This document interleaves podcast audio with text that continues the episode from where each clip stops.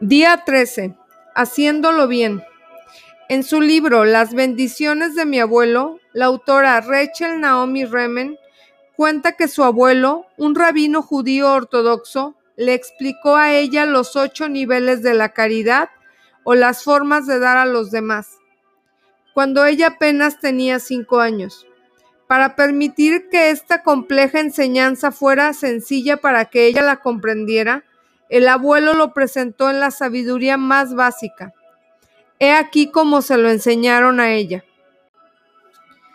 En el nivel 8, que es el más básico nivel de dar a los demás, un hombre compra un abrigo a regañadientes para un hombre que está temblando de frío y que le pidió su ayuda. Él se lo entrega frente a otras personas en espera de ser agradecido.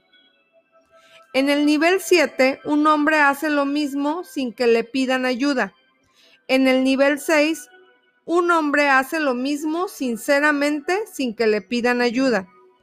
En el nivel 5, un hombre da un abrigo que ha comprado sinceramente a otro hombre, pero lo hace en privado. En el cuarto nivel, un hombre le da su abrigo sinceramente y en privado a otro hombre, en lugar de comprar un abrigo. En el tercer nivel, un hombre le da su abrigo sinceramente a otro hombre que no sabe quién le ha dado tal regalo, pero el hombre sabe a quién le hizo el favor. En el nivel 2, un hombre le da su abrigo sinceramente a otro hombre y no tiene idea de quién lo recibió, pero el hombre que lo recibe sabe quién se lo dio. Y finalmente, en el primero y más puro nivel de dar a los demás, un hombre le da su abrigo sinceramente a otro hombre y no tiene idea de quién lo recibió y el que lo recibe no sabe quién le ha dado tal regalo. Entonces, el dar se convierte en una expresión natural de la bondad que existe en nosotros y damos con la misma sencillez que una flor emite su perfume. En ese momento, explica Remen, era importante para mí ser buena y hacer bien las cosas. Y escuché esta descripción con mucha atención. Yo solo lo voy a hacer bien, abuelo, le aseguré. Él comenzó a reírse. Nesumele, pequeña alma amada, me dijo tiernamente. Aquí tenemos algo especial. Supongamos que todos diéramos como lo hizo el primer hombre, ofreciendo a regañadientes un abrigo que hemos comprado a alguien que lo necesita y nos pide ayuda y se lo diéramos en frente de testigos.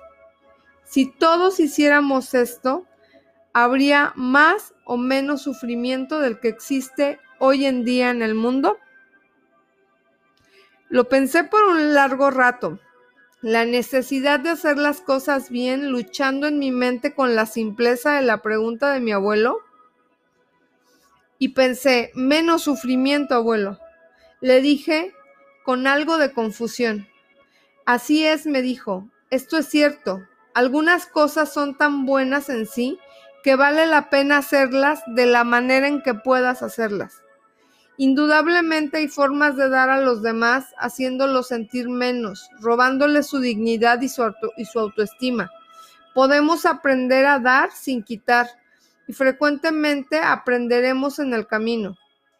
Pero de acuerdo a mi abuelo, es mejor bendecir la vida de malas a no bendecirla en absoluto. Kate quería compartirles esta hermosa historia porque sabe desde su propia experiencia que una preocupación común puede ser que no estemos bendiciendo correctamente o que darle algo a otro no viene desde lo más profundo de nuestro corazón cuando pensamos que requiere ser así. Pero como lo dijo el abuelo de Remen, el bendecir y el dar están tan llenos de bondad en sí que vale la pena dar y bendecir de cualquier forma que podamos hacerlo aunque signifique que demos bendiciones sin ganas de hacerlo, y que demos aun cuando estemos confundidos acerca del motivo de dar. La resistencia es parte de cualquier cambio en la vida. Puedes contar con ello. La clave es ir más allá de la resistencia y hacerlo de todas formas.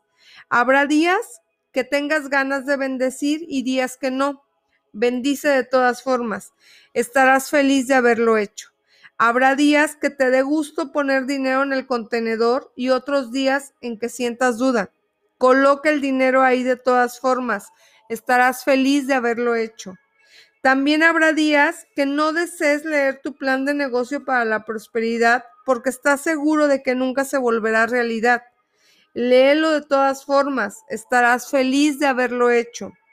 Y por supuesto, habrá días que desees abandonar el experimento de la prosperidad por completo, cuando sientas que no vas a ningún lado y que no vale la pena continuar esforzándote, continúa de todas formas, estarás feliz de haberlo hecho, te lo prometo.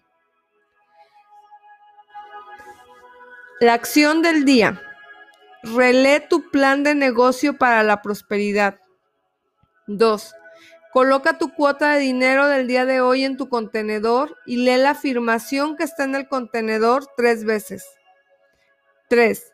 Bendice a todos los que están a tu alrededor, incluyendo a los otros participantes de este experimento. Imagina cómo aquellos a quienes bendices prosperan y se rodean del bien. Entonces, bendícete a ti mismo e imagina lo mismo. Puedes continuar bendiciendo a la persona o personas en tu lista de bendiciones. 4. Lee tu decreto de merecimiento. El pensamiento del día.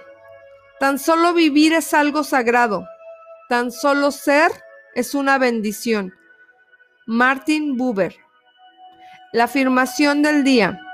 Aunque parezca imposible, soy una bendición para el mundo.